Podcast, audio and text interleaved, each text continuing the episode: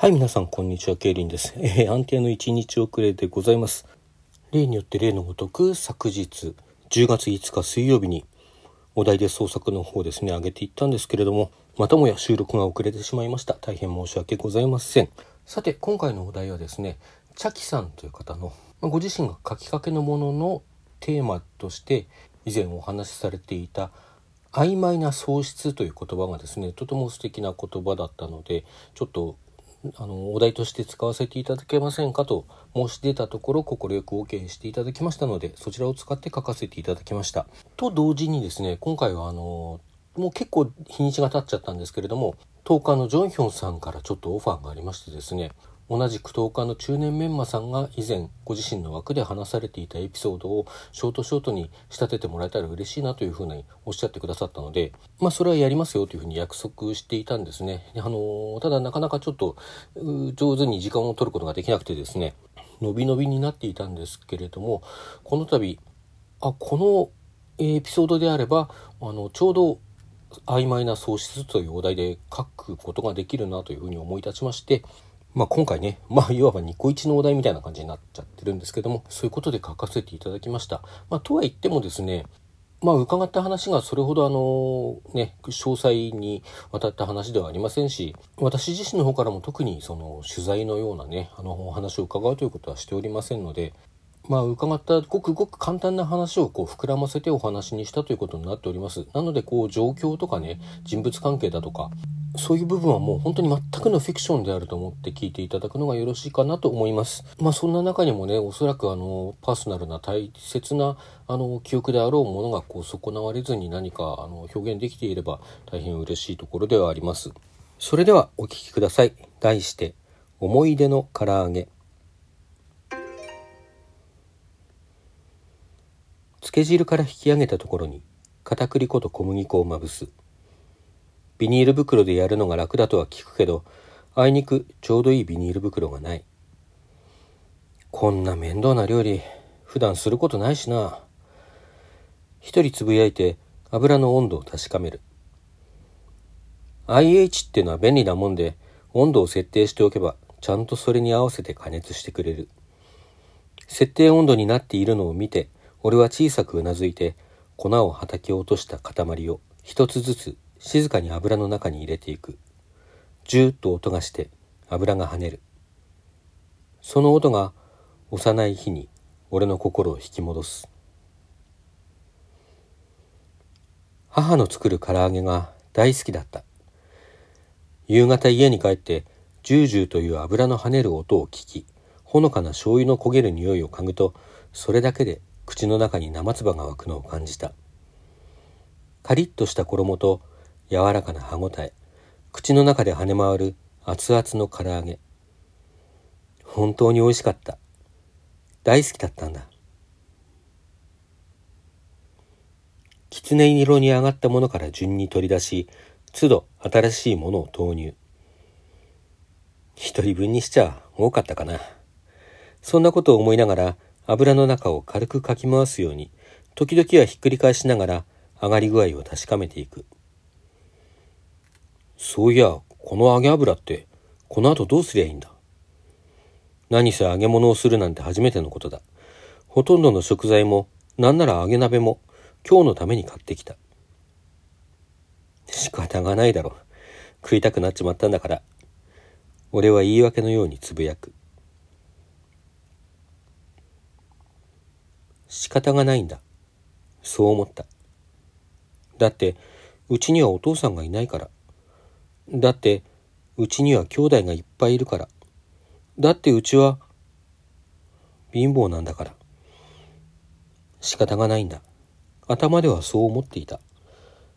朝早くから夕方まで働いて、帰ってくるとすぐご飯の支度をして、食べ終わって後片付けを終えると、遅くまで内職していた母。そういうことがわかるくらいの年齢に俺はもうなっていた。仕方がないんだ。お母さんは一生懸命僕らに美味しいものを食べさせようとしてくれてたんだ。でも、そう思えば思うほど、幼い俺の中でやりきれない思いは膨らんでいった。そしてついに、顔を隠すようにうつむく母に俺はその思いをぶつけてしまった嘘つき。さーてビールビール。揚げ油の始末は後で考えることにして俺は皿を片手に持ち口に箸を加えて冷蔵庫へと向かう。缶ビールを取り出して食卓へ。プシュ。いただきます。まずはビールを一口飲んで、それからうまそうに上がったそれを口に運ぶ。初めて作った料理だ。ちょっとドキドキする。カリッとした衣と柔らかな歯ごたえ、口の中で跳ね回る熱々の、思わず笑ってしまう。肉じゃねえな。神、味わい、また言う。うん。肉じゃねえわ、これは。こんなものをずっと鳥の唐揚げだと偽って子供たちに食べさせていたのか。こんなものを幼い俺たちはうまいうまいと食っていたのか。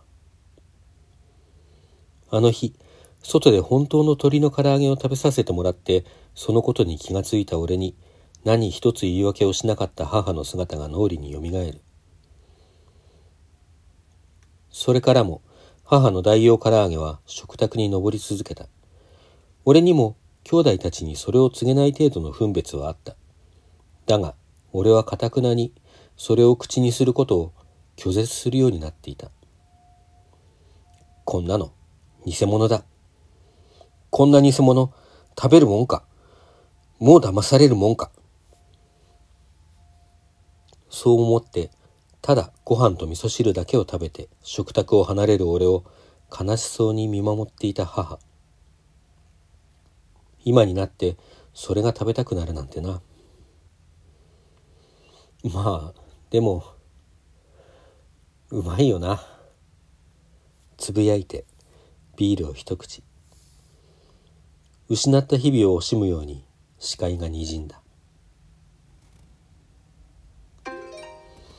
はいというお話でございました。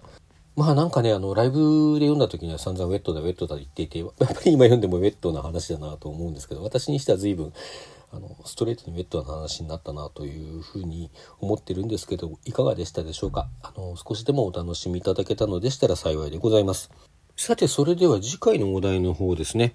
発表していきたいと思います。今回は、えー、お題についてお便りいただいております。えー、ゆうげんさんからですね、えー、毎週のお題の申し込み方がわからないのですが、シミュレーション仮説をお題にしたお話が聞きたいです。ということでお便りいただきました。どうもありがとうございます。えー、申し込み方はこれで結構でございます。まあ、どんな方法でも私に伝わればいいのでね、あの、ライブ中にコメントとかでいただいて、そのまま受け止まっちゃったこともありますし、こうしてね、お便りくださってもよろしいですし、あの、ツイッターの DM とか、リプライとかでも構いません。まあ、今回すでにいただいたということでね、これで受けたまりました。シミュレーション仮説。これはですね、あの、まあ、古典的な SF にもよく使われている仮説で、この我々が生活している現実世界ですね。この世界がシミュレーションされた世界なんではないか。まあ、一種のバーチャルリアリティみたいなね。あるいは電脳空間みたいな、そういう世界なんじゃないかとする仮説のことです。まあ、有名なところではですね、エドモント・ハミルトンという SF 作家の書いたフェッセンデンの宇宙ですとか、あの映画で言うと、マトリックスなんかそうですね。このフェッセンデンの宇宙を非常に、あの愛している SF 作家の山本博さんがですね何年か前に書いた「神は沈黙せず」っていうのがありましてこれもなかなかの傑作でございます。まあそんなねさまざまな SF 作家がこう工夫を凝らして取り組んできたテーマに 私のこのお題で創作で取り組むというのはどうなんだというような話はあるんですけども実はあれですねこのお題で創作の記念すべき第1回確か第1回だったと思うんですけどもそれで書いているあの課金が足りなくてっていうのがあるんですけどもこれも、まあ、この手のシミュレーション仮説に基づくものというふうに解釈もできるような話になっております。まあ、そんなわけでいくつか今までも書いてるんですけどね今回はこのシミュレーション仮説というものを中心に置いてがっつり何か書いてみたいと思います。どうぞお楽しみに。さて、当企画お題で創作では常時参加者を募集しております。えー、基本的には本当は毎週水曜日、最近木曜日またはそれ以降になっていることが多いですけれども、このお題で創作のね、え、作品を発表した収録トークにおいてこのように最後にですね次週のお題を発表いたしますのでそのお題に基づいて次の週の水曜日までに作品を何か作りましてラジオトークで発表していただくとそういった内容の企画でございます。私は小説を書いてるんですけども小説でなくても構いません。詩ですとか短歌俳句、まあ、台本。それから音楽ですね、まあ、歌であってもインストゥルメンタルであってもこのテーマに基づいてインストゥルメンタルの曲書きましたということであればそれでもいいと思います。それからあとは絵画ですとか造形映像作品など、まあ、そういったものは直接ラジオトークで発表というのは難しいと思うんですけれども概要欄の方にリンクを貼っていただいてですねまあ、その作品についてのトークを上げていただくというような形で発表していただければ、まあ、あの参加可能かなというふうに思っております。今のところ文章関係以外だと、まあ、とある方のね作品に合わせてあのサムネイルの絵を描いてくださっていた方がいらしたのと音楽作品が比較的最近これはね一つ上がっておりますね。まあそういうちょっと毛色の変わったものもね募集しておりますのであのどんどん参加していただければと思っております。それと、え、今週ちょうどお便りいただいておりますけれども、この毎週のお題もですね、常時募集しております。こんなお題で創作をしてほしいなと、こんなお題で創作をした、まあ私とかね、他の方の作品が聞いてみたいな、見てみたいなという方は、どしどしお便り、その他でお寄せいただければと思います。まあ、抽選するほど来ないのでね、あの、大体は採用させていただけると思いますので、こちらの方もどしどしお寄せください。それでは皆さんさようなら。また来週。